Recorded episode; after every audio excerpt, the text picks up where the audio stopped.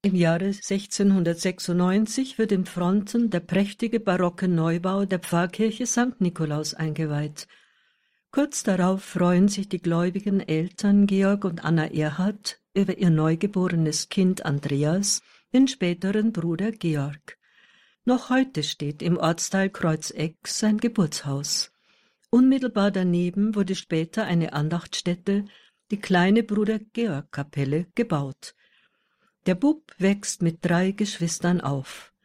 Die angesehene Familie lebt von dem, was die kleine Bäckerei an Gewinn einbringt und von den Erträgnissen des Bauernhofs. Schon sehr früh zeigt sich bei dem kleinen Andreas eine ausgeprägte Religiosität. Als Schulbub glänzt er vor allem im Fach Religionslehre mit ausgezeichneten Kenntnissen. Seine größte Freude aber ist das Ministrieren am Altar, und dies ein Leben lang. Als sein Vater sterbenskrank da niederliegt, kein Priester erreichbar ist, steht er als Sechzehnjähriger dem Schwerkranken bis zum letzten Atemzug selbst betend bei. Unter dem Bäckergesellen und späteren Stiefvater leidet Andreas sehr, obgleich er bienenfleißig ist. Außerdem missfällt diesem seine fromme Haltung. Der junge Mann beschließt deshalb, von daheim fortzugehen. In Immenstadt beginnt er eine Ausbildung zum Bäcker, die er mit Auszeichnung absolviert. Seine Treue beim Ministrieren stellt er auch bei den Kapuzinern seines neuen Arbeitsortes unter Beweis. Mit dem wertvollen Gesellenbrief in der Tasche verlässt der junge Mann bald seine Heimat.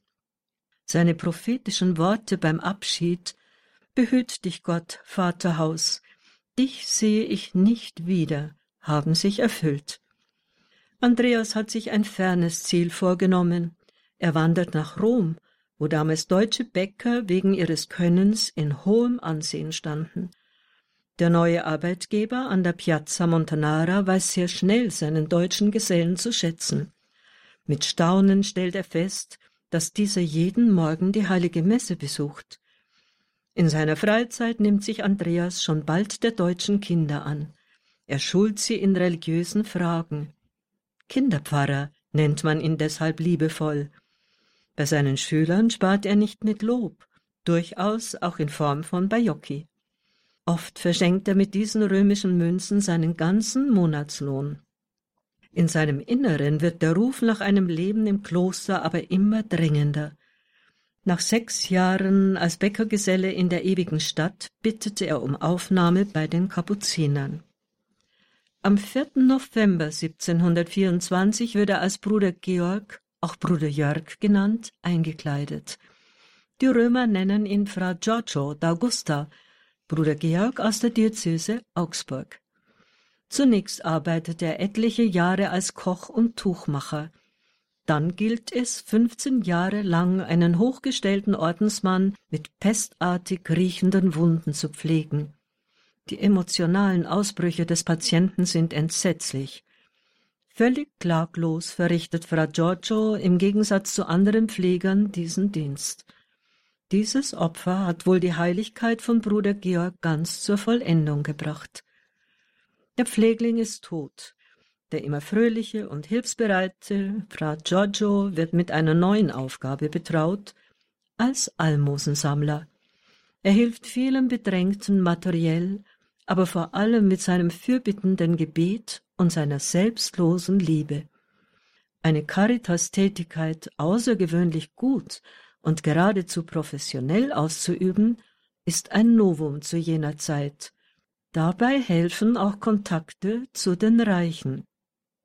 Inzwischen nennen ihn die Römer Il Santo, das heißt so viel wie der Heilige. Es hat sich herumgesprochen, mit welch außerordentlichen Gaben des Heiligen Geistes Fra Giorgio begnadet ist. Immer wieder geschehen durch ihn Krankenheilungen. Die Menschen sind erstaunt über seine prophetischen Worte. Und es zeigt sich an ihm das Phänomen der Bilokation.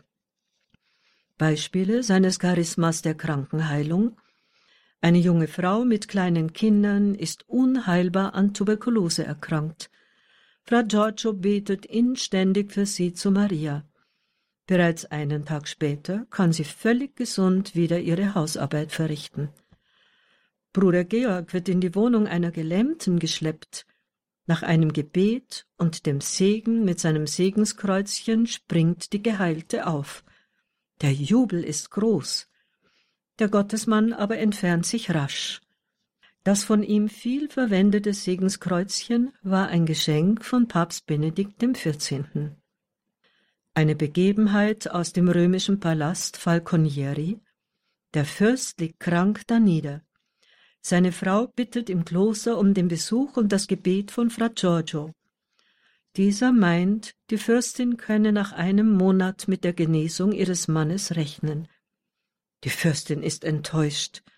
Mit den Worten Ja, wollt ihr die Gnade nach eurem Wunsch?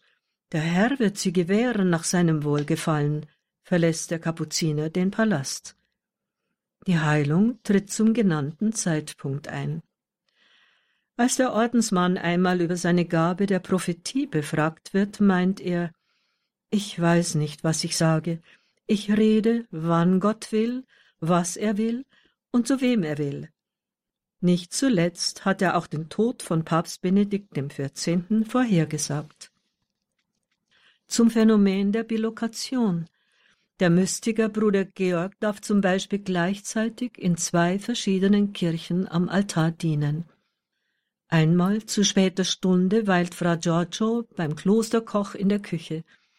Dieser bemerkt plötzlich, dass sein Mitbruder ganz still, wie verzückt und abwesend wird.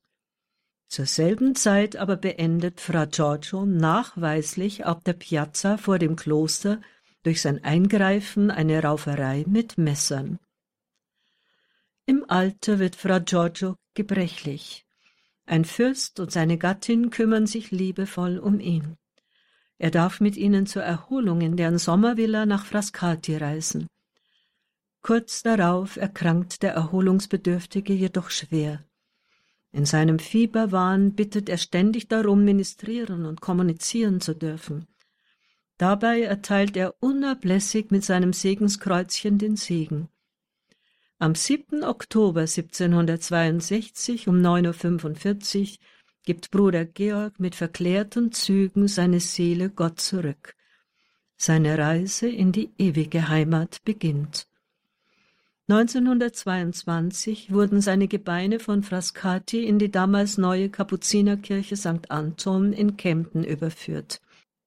Heute ruhen sie in einer Wandnische vor dem Muttergottesaltar.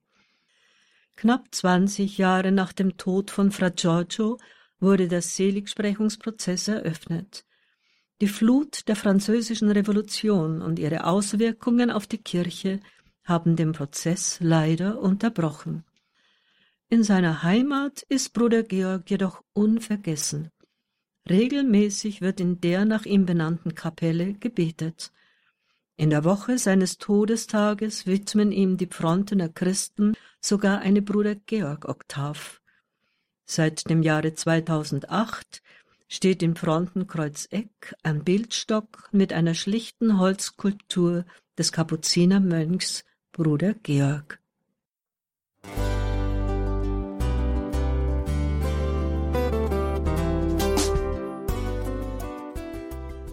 Liebe Zuhörerinnen und Zuhörer, vielen Dank, dass Sie unser CD- und Podcast-Angebot in Anspruch nehmen.